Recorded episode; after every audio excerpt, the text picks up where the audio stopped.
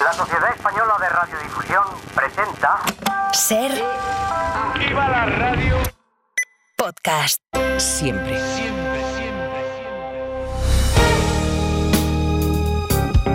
Si amanece, nos vamos con Roberto Sánchez.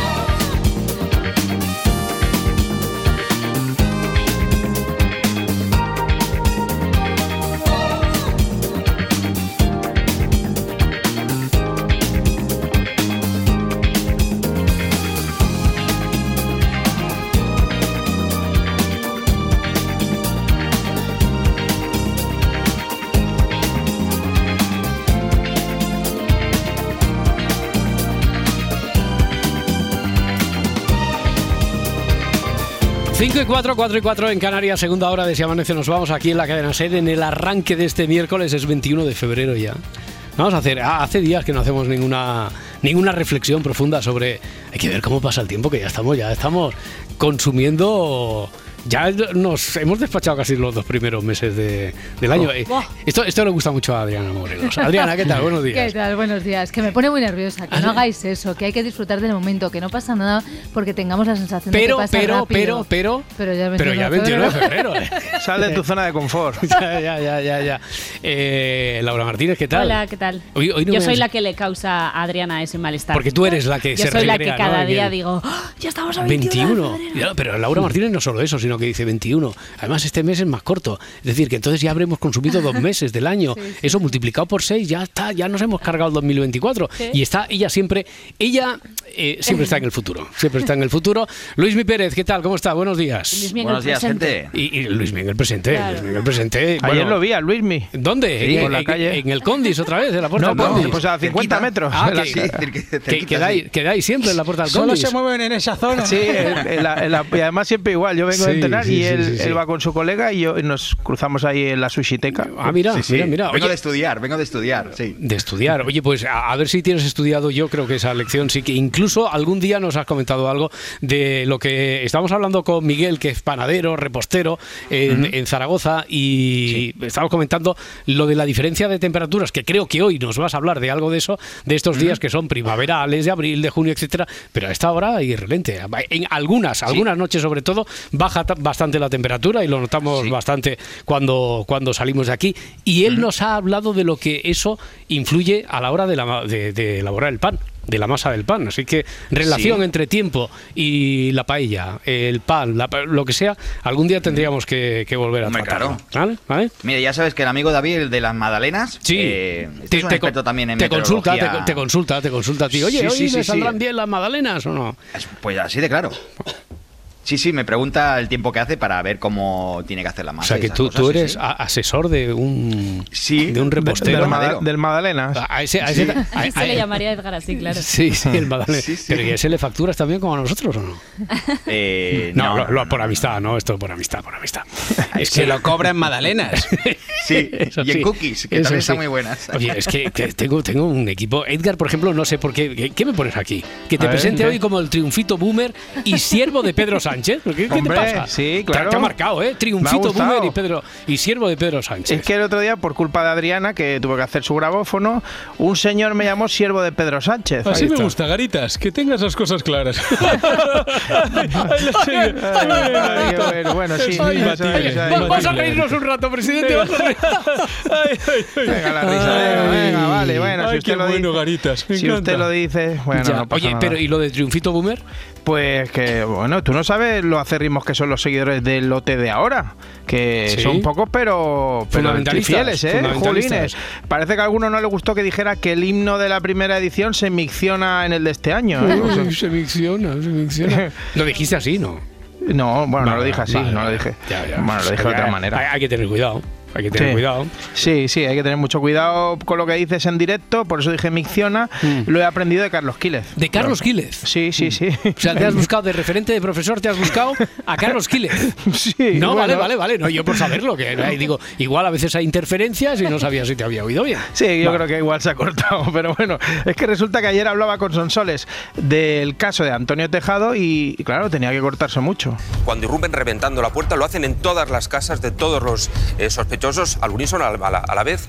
Eh, llegan y se encuentran en actitud en actitud eh, íntima a este Ay. joven, al, al sobrino de María del Monte, en, eh, en su habitación. Está Vale. dándole muchas vueltas ahí. Está Sí, dándole sí, sí, muchas hay que- vueltas pero hay que dar más detalles, ¿eh? que yo cuando dice que está en actitud íntima, me imagino que estaría leyendo Madame Bovary de Flaubert y como con unas velas y un incienso de canela, pero... No, no, no era eso exactamente. Pero parece que no era así. No era Madame. Y él se encontraba, insisto, eh, desnudo sobre la cama. Ah. Eh, naturalmente quedó absolutamente estupefacto ante la presencia, ante la avalancha de guardias civiles que irrumpieron por la fuerza Con la en su domicilio y procedieron a su detención por orden eh, judicial. Y un detalle que creo que es importante, en aquel momento eh, él estaba manteniendo contacto vía telefónico con dos eh, personas, parece ser que con dos eh, amigas eh, con las que estar- estaría manteniendo algún tipo de videoconferencia eh, sobre temas que naturalmente no conocemos. Que no conocemos. ¿eh? Que no los, te- conocemos los los temas, temas. A, los temas a tratar no, no los No los conocemos. conocemos, Estamos hablando, estamos especulando, ¿eh? más o menos, de cómo sería la, la Claro, situación. eh, puede ahí. ser, ves las Sí. dos pantallas entre la Guardia Civil, está el tío con la chorra afuera y seguramente estaba hablando con las amigas sobre si Hungría debía haber elegido el bando aliado en la Segunda Guerra Mundial o, Claro. o qué fue de la Serdis o de la enciclopedia en carta. Por ejemplo, Estaban hablando de eso seguro. Agentes, me dejan ustedes aquí estupefacto. Sí, estupefactos. Sí, algún estufe- estupefacto se había tomado, sí. Cáspitas, cáspitas. Bueno, ya, ya sabes que yo soy especialmente cauto, pero que me da que. Es posible que lo que estuviera haciendo ni lo de Flaubert ni lo de Hungría, No. eh, es posible que estuviera haciendo otra cosa, ¿no? Sí, que ya lo sé, Roberto, que estaba, que estaba quitándole la tripa a la longaniza. O sea, que estaba echándole taladrina al pistón. ¿Sabemos cuál yo. fue la reacción de las chicas que estaban al otro lado? bueno, lo sabe Carlos. Porque cuando llega la Guardia Civil, naturalmente lo inmovilizan, eh, cogen los dos teléfonos móviles, ven que están vivos y una de estas chicas, cuando eh, ve la cara del Guardia Civil que lo coge, eh, parece ser que formula alguna pregunta. Bueno, ¿qué haces aquí? ¿Eres amigo de? No, no, mira, yo no soy amigo de nadie, soy miembro de la Guardia Civil y estamos en una operación. Qué bueno, ahora, ahora quiero saber qué nombre tiene la operación después de la detención, porque claro, se llamaría de una manera y ahora será a lo mejor el Seguro. entierro de las sardinas, ¿sabes? Y qué lástima que ya esté cogido el nombre de Operación Pokémon. Oh, ¿eh? qué buena es esa Pokémon. Vaya, vaya historia, bro. Ya veo ahí a la muchacha pensando que Tejado había invitado a un amigo para la ciberorgía. Claro, vio la porra y eso llevó a confusión. Claro, más, sí. Pobre María del Monte, su sobrino sí que le está dando la vida a Martín. Sí, porque Omar, buenos días. Porque Buenos tú, días. tú conoces a la cantante. Nos ha jodido, hermano. ¿No ves que yo era muy amigo de Isabel Pantoja? Fuimos juntos a Supervivientes. Ah, Vale, vale. Y ella era muy amiga de María del Monte. Eso es. Sí. Lo que no sabemos es si Antonio Tejado fue a Don Benito para aguantar más rato esa conversación. A. Don Benito. Sí. ¿Por qué, por qué debería ir a Don Benito? Ahí, ahí está la mercabuena, Robert. En concreto, en la iglesia. Tomás, comed todos de él. Nadie se imaginaba en Don Benito que en la parroquia de Don Alfonso presuntamente se repartía algo más que hostias consagradas. Él y otro varón, su presunta pareja sentimental, Vaya mañana. cura tiene novio? Han sido detenidos tras hallar en la casa parroquial estimulantes sexuales. La Guardia Civil puso en marcha la investigación hace unas semanas a consecuencia del trasiego continuo de personas en la casa del señor. La casa del señor, iban muchos señores allí. Oye, pero es verdad que queda ahí como, como cosa menor. Ah, el cura tiene novia. Eh, padre Emilio, a ver, eh, por alusiones, ¿eh? Novio, Novio, Ah, novio, novio. Novio, novio. Ah, vale, es que yo había oído en el testimonio, me creía que decía novia, novia. No, no, no. Vale, vale, vale. Eh, veo, veo que está levantando la mano. Sí, eh, y, y suerte que solo en la mano, que los feligreses de la parroquia de Don Benito parece que levantaban otra cosa. Vamos a respetar la presunción de inocencia, que ya sabéis que yo soy una persona muy prudente y nada cotilla.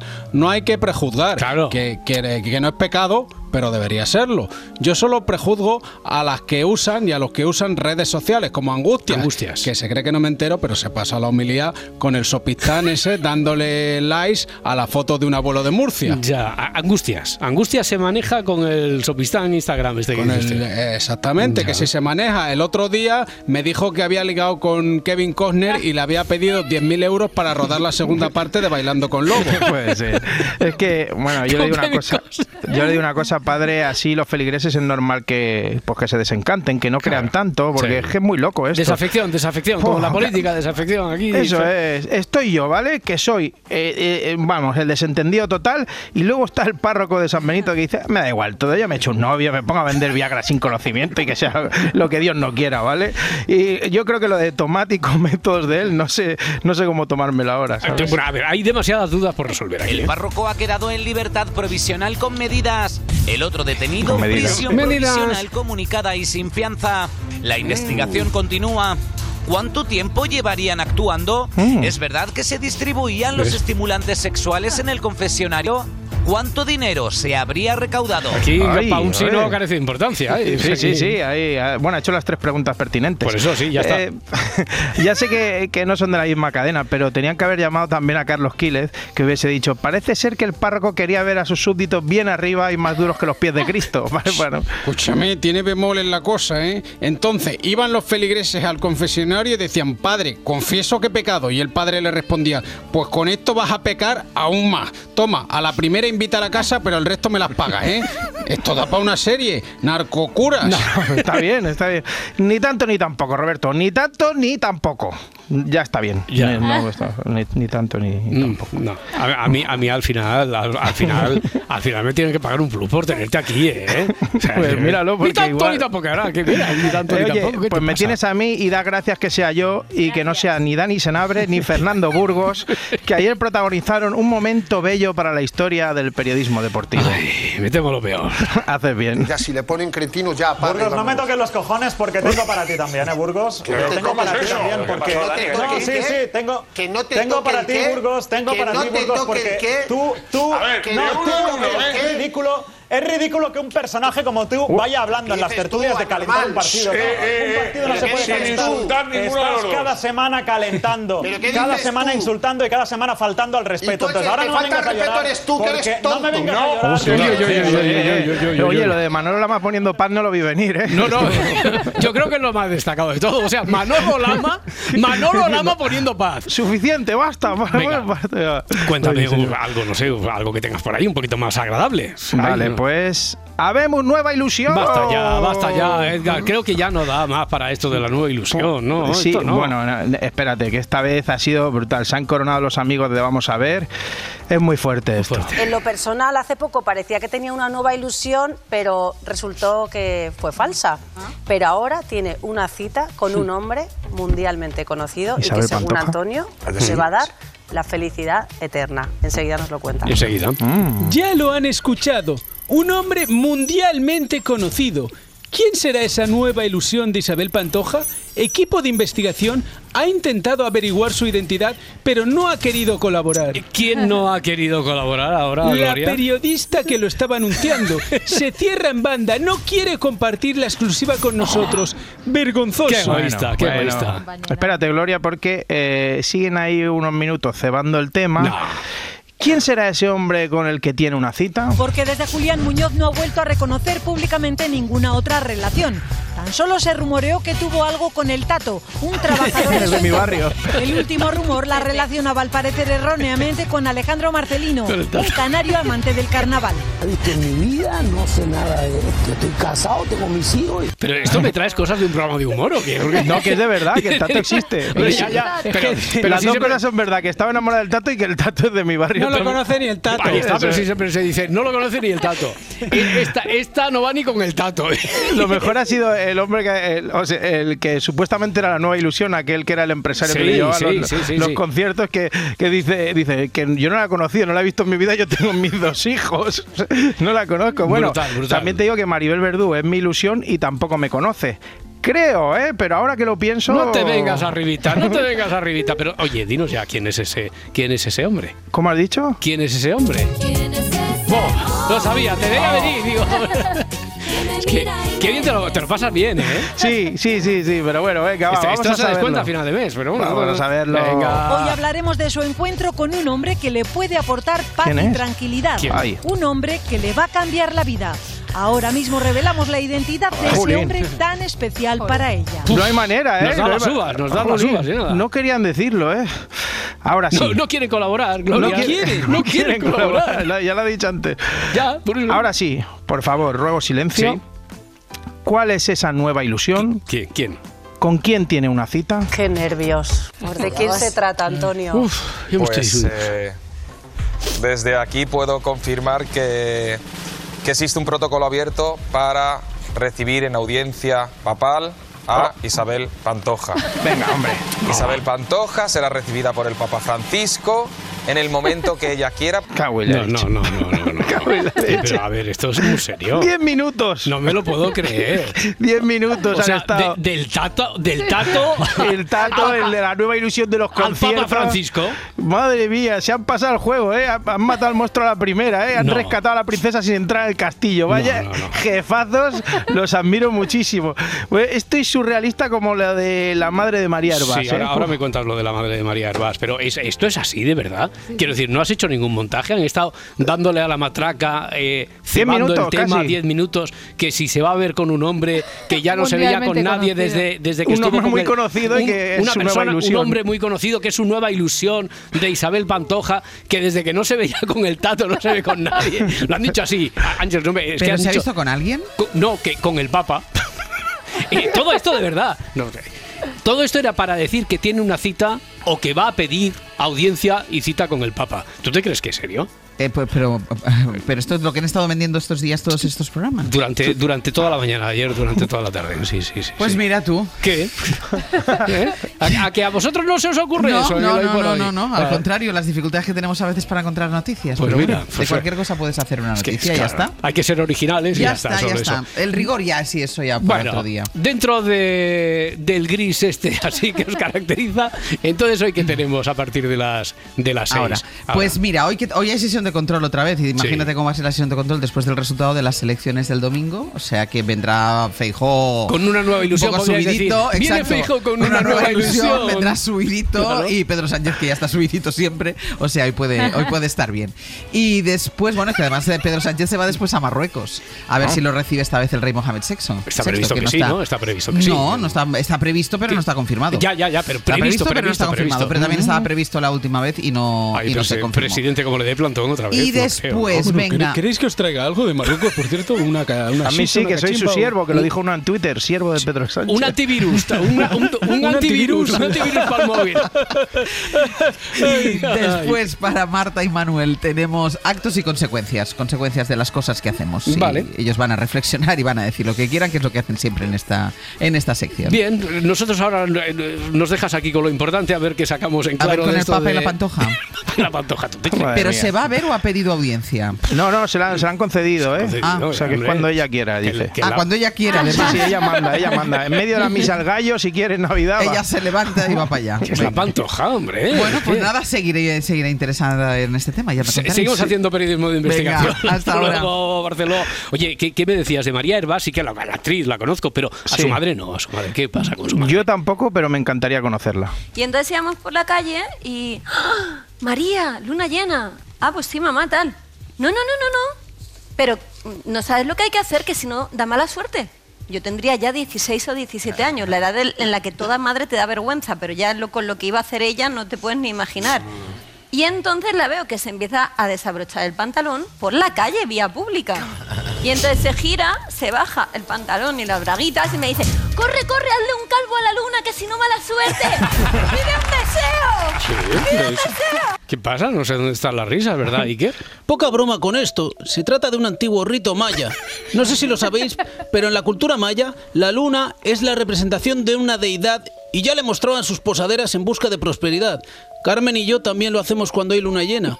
Hay que respetar las tradiciones y las multas que nos han puesto la policía municipal por escándalo público, por supuesto. Claro, y claro, María se vio en la obligación. nerviosísima porque soy es buenísima. En ese sentido yo pensaba, digo, no quiero perderme el deseo, entonces pues nada, las dos ahí con el culo a la luna y quien lo viese en el barrio pues se lo llevó. Ah, quien lo viese, quien lo viese. Lo vio gente, ¿eh? Lo vio gente porque Sí. al día siguiente fue pasto de los comentarios en todos los mentideros. Bueno, yo me enteré, ¿sabes dónde lo he comentado mucho esto? ¿Sabes? ¿Dónde? En el bar este del bar. El bar de Pepe. Un café solo. Marchando. La tienda de moda de Ana. Me encanta cómo queda. Espera, te saco otra talla. La academia de Javi y Esther. Hi, guys. Hello, teacher. Si tienes un negocio, benefíciate de las ventajas de serpublicidad.es. Diseña tu campaña a medida, elige precio, público y dónde quieres que se escuche. Serpublicidad.es. Impulsamos tu negocio.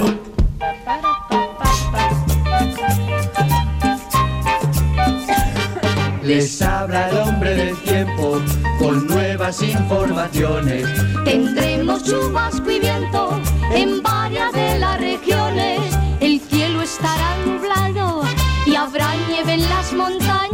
Tato! ¡El afilador! Ay, eh, el otro día pasó por, eh, por la puerta de mi casa, pasó el afilador. Por Madrid Sí. sigue pasando el afilador, ¿eh? Sí, por aquí sí, también. sí. Pero esa va en coche, ahora ya es una música grabada, ya no, el tío ya no va silbando. Sí, es, Se han perdido las buenas costumbres. Es el mismo mensaje de ha llegado el tapicero, lo que pasa que dice Sí. ha llegado el afilador, señora. y Sí, tal. sí, sí. Y, y sigue diciendo señora, me parece. Ha llegado el afilador, señora. O sea, creo Ah, no, que sí. mira, aquí los tapiceros ya no dicen atención señora, ha llegado el tapicero. No, ya no dice No, atención señora. Vale, vale, vale. Han En evolucionado. barrio sí lo dicen, ¿eh? Atención, señora, Ah, que se ha sí, llegado, sí, sí, sí, sí, el- sí, y, sí. y el furgón de la fruta también llega. También Atención, llega el furgón de la fruta. Ha llegado el furgón de la fruta, la rica patata de la Rioja hasta la puerta de su casa. Anda, anda. ¿Cómo te despiertas, eh, cada mañana? Pues nada, oye, si te despierta hoy a media mañana y sobre todo por ahí, por, por el Mediterráneo, costa mediterránea, donde estás tú, Parda, hoy tenemos, Luis, mi otro día primaveral. Sí. Eh, solo por ahí o esta tarde en el norte peninsular y el cielo se cargará más, ¿no? Se cargará un poquito más. Sí, vienen más nubes por el norte del país que irán dejando de un cielo enmarallado esta mañana a un cielo más plomizo esta tarde. Y también independientemente hay nieblas ahora mismo, Mm. por ejemplo, en la provincia de Málaga, en Murcia, en Alicante y en Valencia. Están pegaditas al mar en muchos casos y cuidado con esa muy mala visibilidad. En Canarias, un día bastante despejado, muy cálido nuevamente.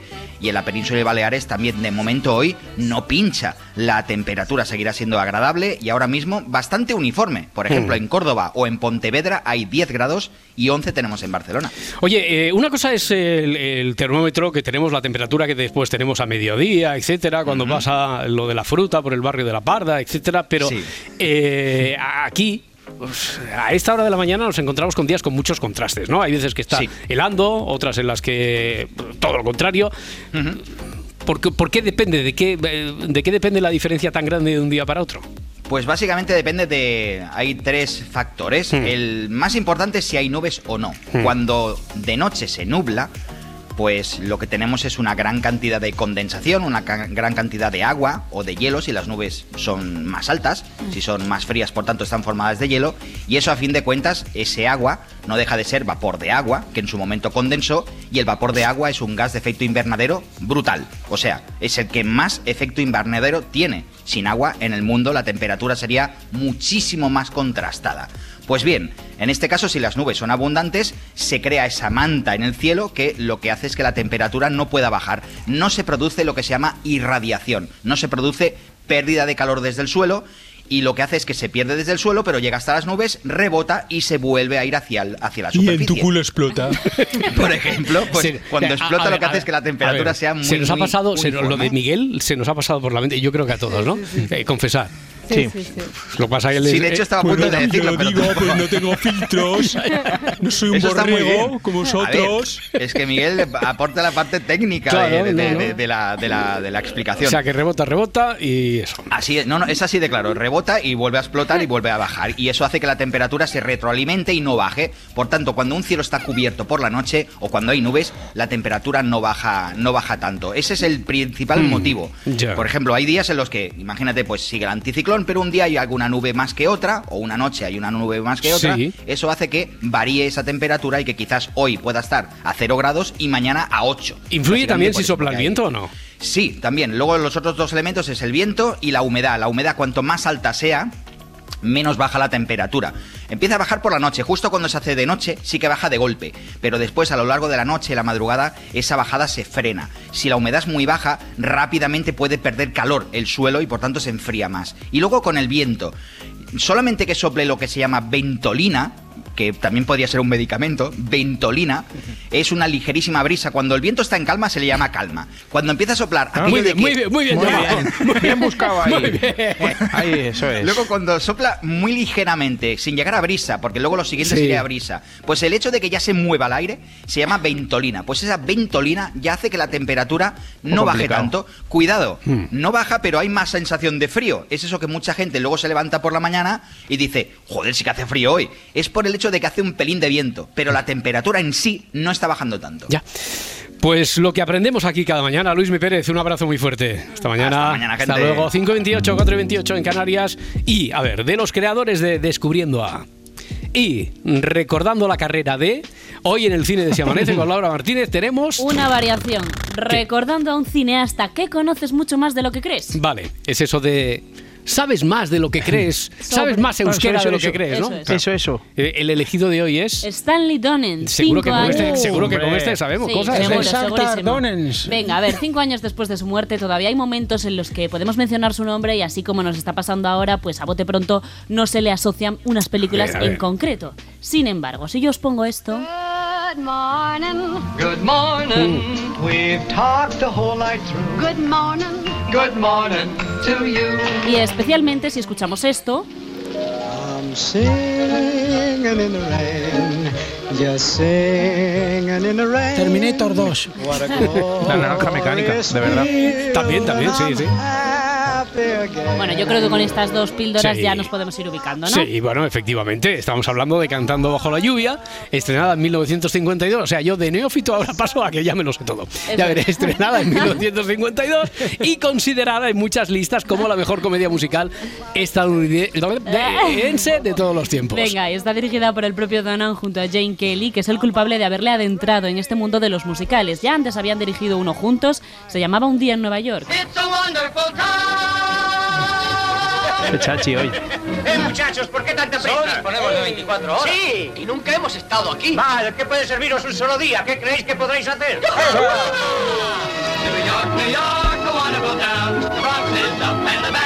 Los dos maestros del cine musical de la época dorada de Hollywood fueron también grandes amigos, trabajaron juntos en más de una ocasión y, ojo, hasta compartieron esposa. Pero evidentemente en momentos distintos, ¿no? Vale, pues. Está- está bien el matiz, está bien el información matiz, era necesaria. Pero no él, evidentemente. Es verdad. Vale, pues Donen fue coreógrafo, bailarín, actor y director y su gran éxito dentro del terreno musical, como decíamos, es Cantando bajo la lluvia. ¿Pero qué es lo que se han creído? ¿Es que una chica no puede hablar? Al fin y al cabo también se trata de mi público. Pero Lina, la publicidad está a cargo de Rod y este cree más conveniente que sea Don el que hable en nombre de los dos. ¿Por qué? Lina, usted es una mujer hermosa y el público cree que su voz lo es también. El estudio debe impedir que sus estrellas hagan el ridículo, cueste lo que cueste. No hay dinero bastante. ¿Qué pasa con mi manera de hablar? ¿Pero qué se figuran? ¿Tal vez que soy una ignorante? No, particular, solo, chica, ya está. El Para la doblaje, radio no venía, ¿eh? El doblaje de la época que igualaba al cine de barrio con estas comedias musicales. Bueno, además de ser una película musical maravillosa, es un reflejo del impacto que tuvo el paso del cine mudo al sonoro, protagonizada por el propio Gene Kelly. Pero de aquí en adelante Stanley Donen, nuestro protagonista de hoy, continuó su carrera ya en solitario. Tras el éxito de esta película, dirigió varios musicales y a finales de los años 50 se centró en proyectos, digamos, más independientes, adoptando otros tonos para sus películas. Una, ca- una, Una cara con Ángel fue una de esas producciones protagonizada por Audrey Hepburn y Fred Astaire. No puedo creerlo, creí que era usted un viejo. ¿Un viejo? Sí, quiero decir, filósofo y profesor sugiere cierta edad. Es decir, madurez. Temo que la he defraudado. Oh, no, no hay razón alguna para que una persona joven no sea célebre. Me encuentro en desventaja con respecto a usted.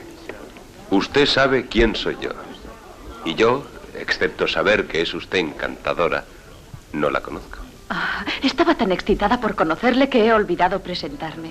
Y pronto conocería a uno de los mejores actores del momento y que se convertiría en un gran compañero de trabajo. Con Cary Grant se inaugura su etapa británica. Tras el éxito de Indiscreta, una película del año 58, él ya está allí, asentado en Inglaterra, durante toda la década de los, de los 60, y él allí va a sacar adelante películas inolvidables. Cary Grant junto a Audrey Hepburn protagonizan Charada, la película de más éxito del director. ¿Nos conocemos? ¿Por qué habíamos de conocernos? No sé, me lo ha parecido. Conozco ya a muchísimas personas. Hasta que haya bajas no me queda lugar para nuevas amistades. En cuanto uno de sus amigos muera, avíseme. Se trata de un thriller inspirado en algunos de los clásicos del cine negro. Y que a su vez sirvió luego como referente para muchas películas de este género que vinieron después. Me En está el tapando la vista. Sí, sí. Ponlo de la vista, ponlo de la vista. Me está tapando la vista. Lo siento, ¿qué, qué vista prefiere? La que me está tapando. Podré disfrutarla poco. Regreso a París esta tarde. ¿Cómo se llama? Peter Joshua. Yo me llamo Regina Lambert. Mm, ¿Existe el señor Lampert? Sí. Me alegro. No se alegre, he pedido el divorcio. No será por mi culpa. Oh, no, la verdad es que no lo quiero. Por lo menos es usted sincera. En el 67, nuevamente junto a Hepburn, dirigió Dos en la carretera. Galardonada con la Concha de Oro en el Festival de San Sebastián. Guapa, está visto que los dos juntos no nos llevan. No tenemos suerte. Con que aquí nos separamos. Tú sigue tu camino, yo seguiré el mío y veremos quién llega antes donde sea. ¿De acuerdo? Si volvemos a vernos, bien. Si no, felices vacaciones. No te enfades, pero... Tienes trabajo. Exacto. A su retorno a Hollywood, década ya de los 70, firmó sus últimos trabajos. Y ya fue en la siguiente, en el 84, cuando dirigió Lío en Río, que es el último de todos sus proyectos, protagonizado por Michael Caine. Es un título que podría ponerle Edgarita, una película Sí, suya, sí, y a los hermanos Calatrava Sí, también, también. perfectamente, sí, bueno, sí. y como colofón final, bueno, pues las críticas fueron desastrosas y la recaudación Mm. en taquilla también fatal. Eso es propiedad privada de otra persona. Estás chiflado. ¿A favor de quién estás? Esta noche por fin se consumó. Echados en la arena, su cuerpo junto al mío, sus piernas y mis piernas, el uno del otro. Asqueroso. ¿Dice eso? Lo digo yo. Ah. Sigue y sigue. Vamos, Jennifer, ¿cómo se llama? ¿Cómo se llama? Pues sí, acabando por todo lo alto, sí señor. Eh, es cierto que conocíamos mucho más de Stanley Donen de lo que en principio parecía. ¿Dónde podemos ver las, sus películas? Pues vamos con nuestra plataforma Prefe estos días. Está todo ahí, ¿no? está En en, F. Si amanece, nos vamos. Con Roberto Sánchez. 5 y 34, 4 y 34 en Canarias. Vamos a repasar la prensa con Adriana Morelos. Estados Unidos veta en la ONU un alto el fuego inmediato en Gaza. Washington vetó ayer por tercera vez en el Congreso General de la ONU una propuesta de resolución para un alto el fuego en Gaza. Cuenta el país que Estados Unidos vetó esta resolución que fue apoyada por 13 de los 15 miembros del Consejo con la abstención de Reino Unido. Sin embargo, es la primera vez que Estados Unidos se abrió a una futura propuesta de alto el fuego temporal y sujeta a condiciones. Sigue siendo noticia el tema con el que abríamos ayer. Suiza cuestiona la investigación del juez del caso Tsunami. Es titular de La Vanguardia, que destaca que el Gobierno, a través de su portavoz Pilar Alegría, ha evitado este martes explayarse sobre esta cuestión. Alegría. respeto a la justicia y por supuesto también a todos los a todos los procedimientos judiciales tanto de los tribunales españoles como de los tribunales eh, europeos y aquí por lo que como le digo por lo que hemos conocido por los medios de, de comunicación en todo caso le corresponderá al juez García Castellón responder la solicitud de información que ha llegado y se ha trasladado por parte de los tribunales de, de Suiza. El PSOE y sus socios se apoyan en Suiza frente al juez Castellón. Celebraron ayer la respuesta de la Oficina Federal de Justicia de Suiza al juez Castellón, cuenta el país, que recoge además estas declaraciones de Pachi López. que nuestro convencimiento profundo es que no hubo terrorismo y que debiéramos eh, cuidar mucho este asunto. Si una de las cuestiones es la rapidez en poner un tuit para acusar de terrorismo, pues hombre, lo dejaré ahí. Yo luego me echa la bronca. Mm, qué lástima.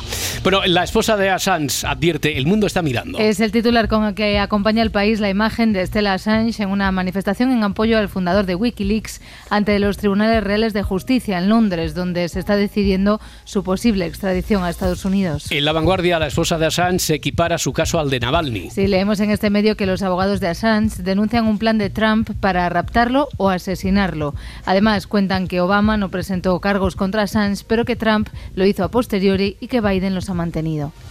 Rusia sobre el desertor asesinado en Alicante. Era un cadáver moral. Maxim Kuzminov, piloto ruso que desertó en agosto para entregarse a Ucrania, es la persona encontrada sin vida tras haber sido tiroteada en febrero en Villajoyosa, en Alicante.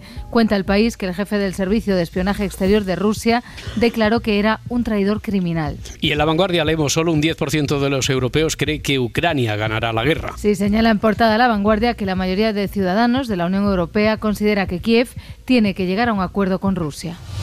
Y para la contraportada con Marta Centella. Marta, ¿qué tal? Buenos días. Buenos días. Hoy leemos en Icon, es nuestro referente favorito de cabecera últimamente, porque, hombre, es que tiene titulares muy, muy jugosos como este. Beethoven versión hardcore. ¿Cómo la electrónica revive las obras maestras de la música clásica? ¿Cómo? Yo no sé, Roberto, qué pensaría Mozart o Vivaldi si pudieran ver que en una rave cientos de personas agitan el brazo cuando algún DJ mezcla una de sus Uy, piezas. sí levantará la O bien que mola. Tampoco sé qué pensarán al ver que las obras maestras se versionan en redes sociales hasta llegar a un público que a priori no era el público objetivo de la música clásica. Mm. Pero eso está pasando. Bueno, no sé, en parte suena algo a, a nostalgia, todo acaba volviendo, eh, y la música clásica no iba a ser menos, claro. Por ahí van los tiros, Roberto. No deja de ser una muestra de añoranza por tiempos pasados. ¿Ah, sí? Y una realidad Eh, que ¿En la, en vivido- la rave existe esa reflexión? Añoranza de los tiempos. En la rave la gente no sabe ni lo que escucha muchas veces. Entonces, Me, me he sentimiento tomado del un Vivaldi. reencuentro. Un Vivaldi. y una realidad que ha vivido siempre la música, es decir, al final pues ser agente de los cambios de la sociedad, de las mezclas, de los sonidos nuevos, de la fusión de ritmos, yo creo que esto sí lo piensan. Ya, ya, ya. Lo que pasa es que me da a mí que eh, la música clásica, sobre todo, especialmente los ortodoxos, que son los que dominan, los que mandan ahí en ese, en ese género, algún purista muy de acuerdo no va a estar con todo esto, ¿no? Pues también tiene razón Roberto. Hay quienes mantienen que escuchar música clásica es casi que el último acto de resistencia en este mundo en el que todo es veloz, instantáneo. Pues la música clásica parece que es algo que hay que escuchar con atención y dedicación. Y ahora pues sobre todo atención no tenemos demasiada. Pero si esta es la puerta para que haya más interés en la música clásica, yo creo que adelante. ¿no? Bienvenida, ¿A quién- bienvenida sea, bienvenida. ¿A quién no le va a gustar escuchar una pieza de Vivaldi mezclada con el último hit del momento a las 6 de la mañana? Eso a lo Luis Cobos. Sí, ¿a quién no le va a gustar? ¿A quién no le va a gustar eso? A mí realmente lo que me gustaría saber es con quién querrían ellos que se le fusionara, es decir, cuál sería el elegido de Mozart del verano o algo Ah. así. Chimo Bayo. Nos vamos a quedar con la duda, yo creo. ¿eh? Yo ¿No? tengo, tengo una playlist en la cual tengo incluida una de estas canciones. Dentro de Chimo Sí, sí. Bayo, entre, Chimo, tú- los Chimo tú Bayo. estás- está- tú estás fatal. Es una canción en la cual creo que es una versión de, de Vivaldi. ¿eh? Ah, va- ¿Con quién? Pero de una canción o una pieza. Tecno, se llama TKKNO. Tecno. Tecno, T-K-K-N-O. Caca, sí. Venga, a, ver, a y ver esta, si- y esta es la de la cultura. a ¿eh? ver si pudiéramos escucharla Venga. un poquito. Vamos de momento a los deportes porque en la actualidad deportiva el Atlético de Madrid perdió por la mínima, pero perdió contra el Inter en la ida de octavos de la Champions. Sí, qué mal ratico los de Simeone porque el Inter apretó, ¿eh? pero al final 1-0, un resultado que se puede remontar bien en la vuelta, yo creo que sí, A en el ver, ¿qué- Metropolitano. ¿Qué dice el mister? Escuchamos a Simeone. Buscar el 1 a 1 era importante, lo tuvimos, pero bueno, estaba ahí el partido muy, muy apretado, ellos trabajan muy bien de contragolpe, no había que irse de la eliminatoria, y bueno, está la eliminatoria difícil, como la de Bilbao, a ver, a ver si Mm. alguna de las dos la podemos acomodar. A ver si alguna de las dos la podemos acomodar. Cholo. Difícil, ¿no? Eliminatoria difícil, dices, claro. Bueno, así es, Roberto. La, la verdad es que merecimos más contra el Inter a pesar de no haber tirado a, a puerta. en el próximo partido intentaremos tirar entre los tres palos. Hay que ser ambicioso. Nada, ni un disparo a puerta, entonces, ni uno, ni uno. ¿eh? Pero ni uno, ni uno. A ver, a ver si me precipité renovando al Cholo. De pronto me han entrado más dudas que a Pajares en el último combate de Juice a Roque 3, que se puede ver en Flisolé. Claro, ahora, como lleva dos días sin nombrarte aquí Laura Martínez, Claro, que pues tengo ya- que colar yo las cuñas porque si es por Laurita Martínez. No dice nada, mete el tecno, pero a ti no te Eso es boicot, yo, yo creo que te está boicoteando. pero Claro, bueno, hombre, hay que respetar al presidente. En el otro partido que se disputaba, PSV 1, Dortmund 1. Lo sabemos, como, como- como todo el mundo sabe. Como todo el mundo sabe. PSV Jolín. 1, Dortmund 1. Hoy es el turno para el Barça, va a jugar a las 9 en el Diego Armando Maradona de Nápoles. Me encanta ¿eh? el nombre, que Sí. estoy muy a favor del nombre que le han puesto. Ayer en la rueda de prensa previa habló Frenkie de Jong, que está... Bueno, ¿cómo estaba? Estaba calentito. Uh, sí, llevaba un rebote considerable, sobre todo con la prensa. La verdad es que últimamente me estoy irritando un poco, estoy un poco cabreado incluso con Sí. lo que escribe vosotros, eh, la prensa en general, que salen muchas cosas que no son verdad. Es que no lo puedo entender tampoco que algunos de vosotros van, van diciendo cosas que no son verdad, que son mentira y que no os da como un poco de vergüenza decirlo. Me está Mm. irritando un poco. Se está irritando Madre mía. un poco, pero tampoco, eh, quiero decir, tampoco se le ve ira en las palabras. Es, es holandés, frío, flemático. Esto lo dice otro. eh, Leyéndolo solo, parece que hubiera gritado allí a todos los compañeros de la prensa. Y lo, lo dice el chaval como con Hombre, timidez. No sé por qué mentís. Todos los enfados del mundo los tenía Van Gaal Ahí, ahí, ahí, sí, sí, sí. Todos los de Holanda los tenía Bangal. Oye, vaya cabreo llevaba el bueno de Frenkie de Jong, dice, dice la prensa. El bueno de, Fre- el bueno de Frenkie de Jong, Presi Laporta. Hoy ya te digo, más enfadado que yo cuando alguien me roba la última croqueta del plato. y mira que el chaval parece una mosquita muerta, así con su pinta de hermano de Macaulay Culkin. Es verdad, se parece, sí. Por su parte, Xavi comentaba que ellos están ahí para ganar, no para otra cosa. Pero nosotros no jugamos para cerrar bocas. Nosotros jugamos para, para la afición, para el barcelonismo, para la gente que sigue al Barcelona y que quiere, que quiere el bien para el club. Mañana es Champions. El foco no, no es la crítica ni la injusticia. El foco es que estamos en octavos de final, que es un escenario magnífico, que hace dos años, por desgracia, que el club eh, no está en octavos de final y para mí esta es la, el foco. Sobre todo la palabra para mí es competir. Competir. Pues eso, competir, que aquí nadie juega para cerrar bocas, en especial la del Presi, que esa es imposible Impo- cerrarla. Imposible imposible, imposible. Porque, perdón, pero sí. decía algo, es que me estaba apretando un bocata de bacon con queso de la leche, tú.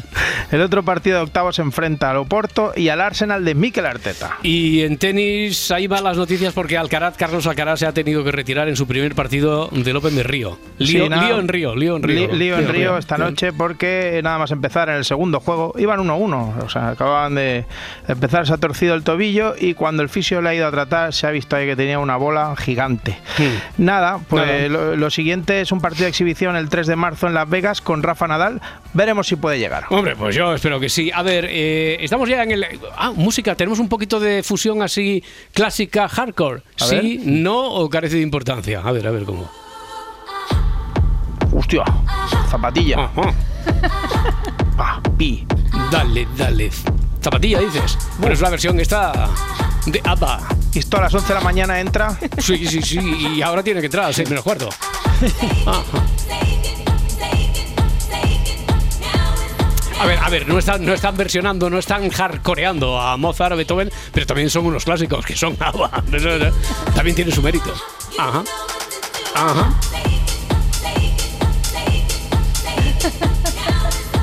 Sean los pes, ¿eh? Sí, Solo sí, pincha sí, cazuela, sí. ¿eh? Que le gusta el terno oscuro, ¿eh? Cara de estupefacción en Adriana Morelos. Venga, vamos, vamos, que tenemos el segundo grabófono. Revive, Eh, Adriana. A ver, eh, lo siento, Roberto, eh, pero no vamos a hacer el grabófono Hombre, ahora. tanto te ha impactado esto Sí, de, sí, de sí. A ver. A ver, tú deja de querer ser Edgar y de mandar aquí, tú A a, ver, lo tuyo. Es que, Adriana a ver, Morelos. es que no podemos hacer otra cosa. Vamos a ver, tenemos que jugar a los detectives porque tenemos un pato muerto y necesitamos saber cuándo murió para resolver el caso. Vale, pues eh, a ver. Si vamos a hacer un juego de los detectives, entonces lo primero necesitamos un título. Lo sé y eso lo tengo clarísimo, Hmm. así que parto con ventaja. Buen porque- título, parto con ventaja. Mola, mola. Venga, guarda- Parto con ventaja. guardémoslo. O sea, No, tienes venga, que no. polisémico totalmente. Total. Y puede, ser pato con ventaja Claro, también. pato- sí, pues no. Par- el, parto título, con ventaja.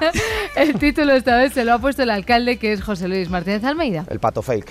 Entonces esto es el pato fake de la izquierda en la ciudad de Madrid. Vale, el pato fake, ¿vale? Mm, sí. Pues vamos ahora a leer el caso el pato fake. del pato fake. También Eh, tiene título de canción de los pitufos, ¿eh? pato fake. Eh, pero, pero lo de- Los detectives, ahora. Eh, Sí, detectives, detectives, detectives. pero que hazlo tú, Roberto, que a mí estando tú me da un poco de apuro. No, que el si no, no ganamos seguidores en la lista.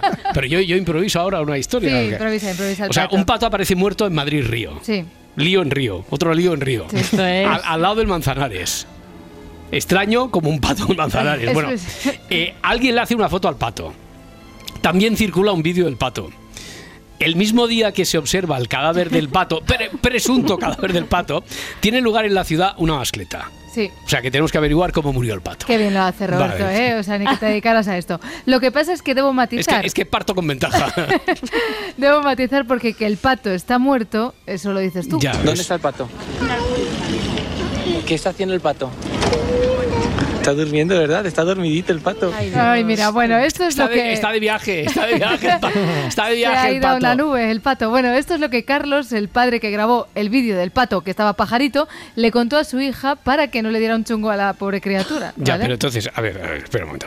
¿Este pato dormido Sí. es el pato muerto que se hizo viral? A ver, Roberto, yo no quiero jugar contigo. O sea, a ver, mejor que ni tú no ni juegues yo. con mi corazón, Adriana, por favor. Mejor que ni No, tú ni yo seamos los que responden. Yo que sé que sea el pato Donald por cercanía con Ah, el caso. vale, vale, vale. Digo yo que en nuestras historias nosotros respondemos sobre muertos humanos y le toca a él responder sobre patos muertos. Vale, vale, vale, vale, vale. Entonces vuelvo a preguntar. Venga. Pero, eh, Pato Donald, ¿este pato dormido es el, es el pato muerto que se hizo viral?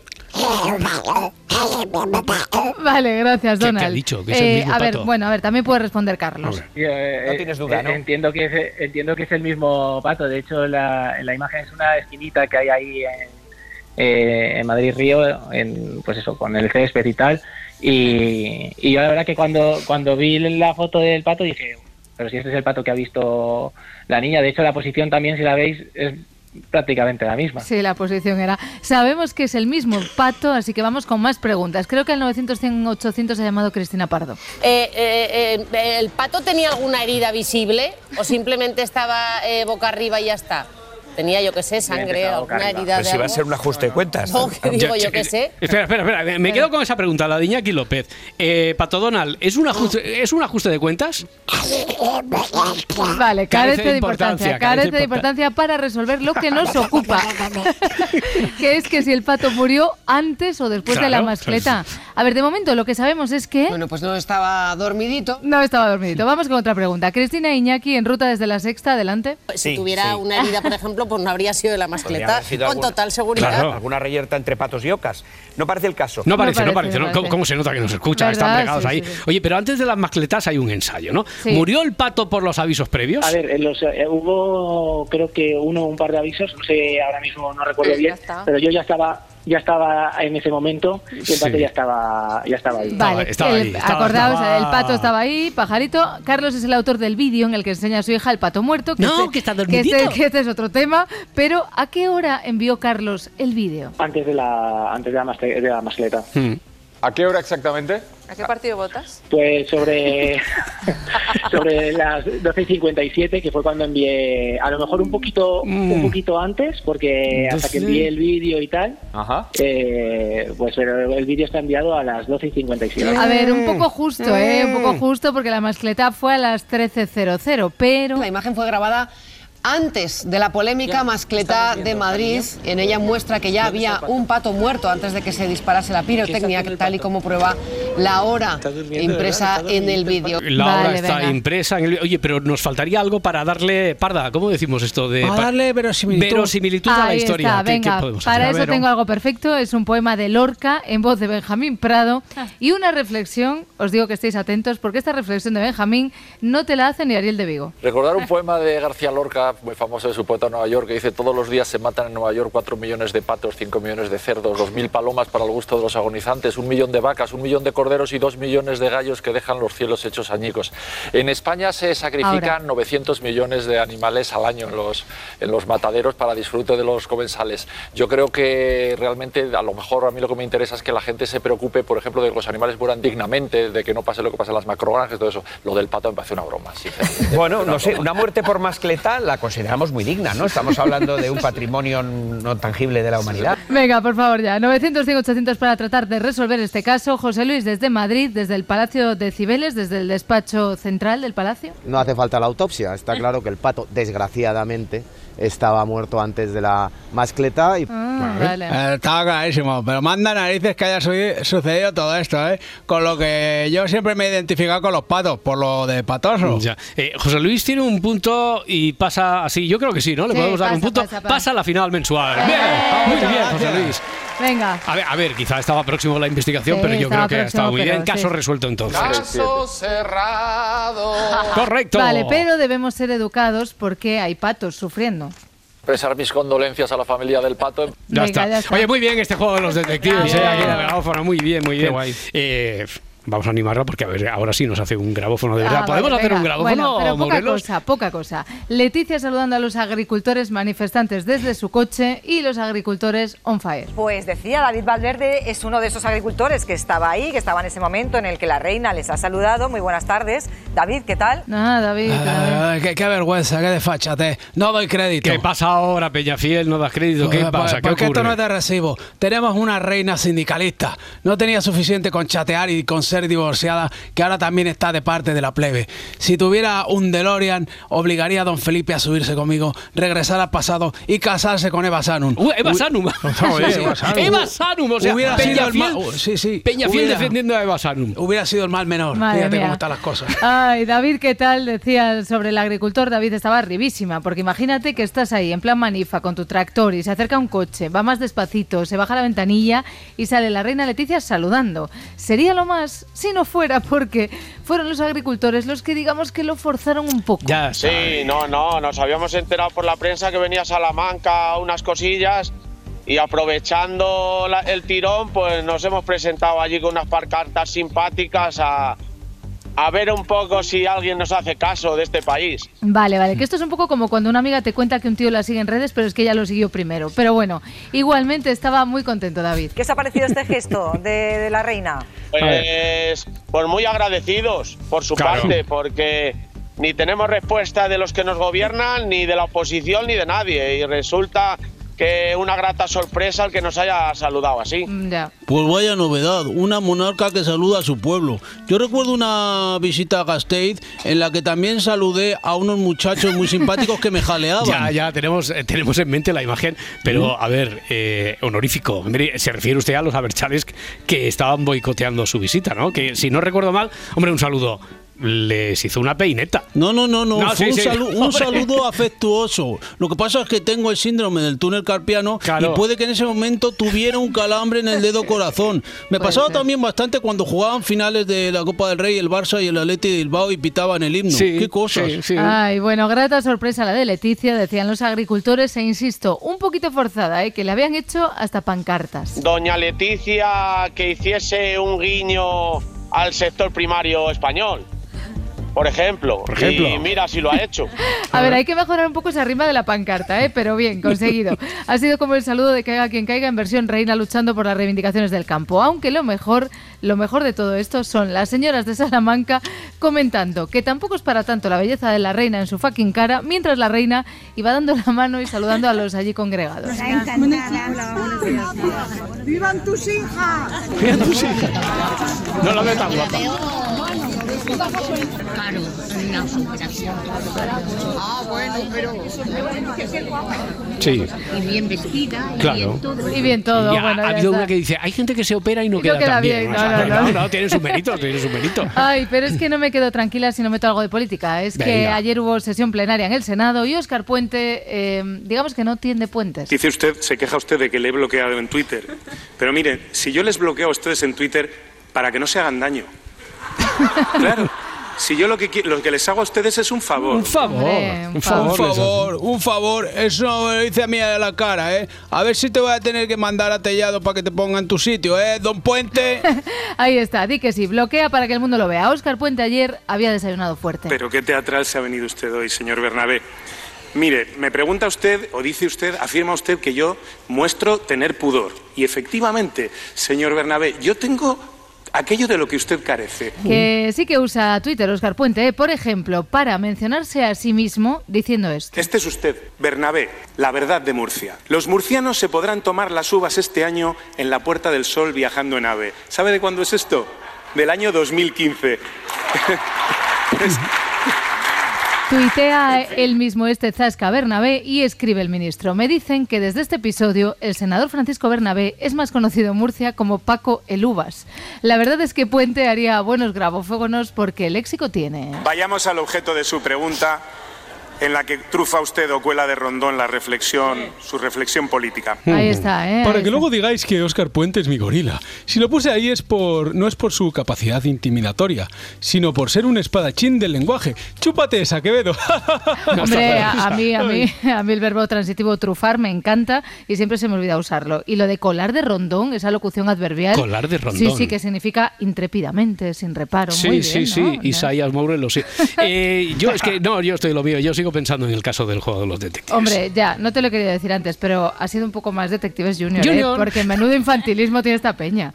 Todo parece una broma, pero a la vez Almeida quiere que la izquierda pida perdón. Pero ya solo le queda agarrarse a la mentira. Han pasado de la tristeza y la amargura a la mentira en la ciudad de Madrid, han desconectado de la realidad social y por tanto yo sí que le pediría, desde luego, que pidieran disculpas por el pato fake. El pato fake. El pato fake, porque acordaos que el pato no murió por los petardos. Lo que no suponía es que podían llegar a mentir de esta manera y que podían incluso subir fotos de un pato que, como se ha podido comprobar, no murió como consecuencia de la mascletá. Además, recordemos también que el alcalde Almeida tiene muy claro que ha sido así y que no hay ninguna necesidad de pasar a mayores. No hace falta la autopsia, está claro que el pato, desgraciadamente, estaba muerto antes de la mascletá y No, no hace falta la autopsia, parece que estaba muy metido en el caso del alcalde de Almeida. Oye, ¿será que él ha hecho ya su, su propio detectives? ¿Habrá hecho sus propias investigaciones? ¿Qué tenemos, Horacio? Un paticidio. A juzgar por las evidencias, murió en otro lugar y fue llevado hasta aquí. Interesante. ¿Algún testigo? Solo un señor con su hija. Le dijo a la niña que el pato estaba dormidito para no traumatizarla. Bien por él. Tenemos que recopilar todas las pistas que podamos. ¡Que nadie toque nada! ¡Dejad todo como está! Horacio, ¿cómo crees que sucedió? Habrá que esperar a la autopsia para averiguarlo. no hay signos evidentes de violencia, así que yo descartaría un ajuste de cuentas de otro pato o una cigüeña cabreada. ¿Qué haces? Buscar alguna pegatina de Más Madrid o algo que les incrimine. Estoy seguro de que están detrás de todo esto. Pues yo me decantaría por un paro cardíaco, tal vez provocado por una situación de estrés, un disparo, una mascleta, no sé. Imposible. Este pato murió antes de la mascleta. Eso lo ve hasta un ciego. Lo que pasa es que esto es un complot de la izquierda que quiere hacernos pagar el pato. Nunca mejor dicho.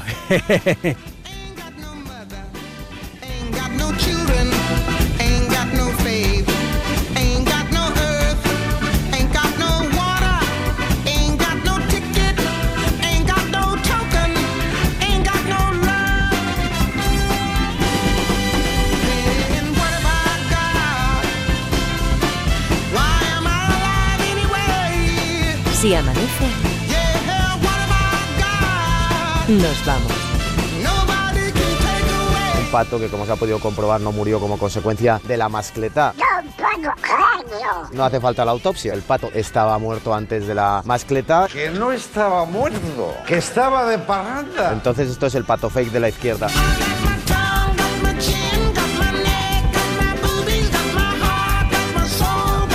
Expresar mis condolencias a la familia del pato. Una muerte por mascleta la consideramos muy digna. ¿Te crees muy gracioso?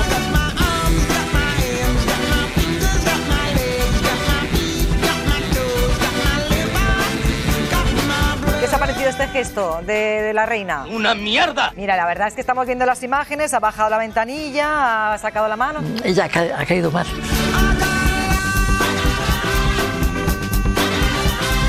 Habíamos enterado por la prensa que venía a Salamanca unas cosillas. Sí, pero voy a las tiendas y no veo nada que me guste.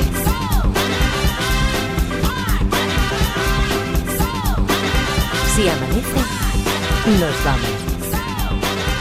Eh, eh, eh, ¿El pato tenía alguna herida visible? ¡Prim, pam, prim! Le metí cinco puñetazos y desmayado. Con Roberto Sánchez. Si va a ser un ajuste de cuentas. ¡Ay, que me quedo muerta! Nunca más podrás volver a comer magret sin acordarte de este capítulo de tu vida. Cadena Ser. 100 años de radio. Para no perderte ningún episodio, síguenos en la aplicación o la web de la SER, Podium Podcast o tu plataforma de audio favorita.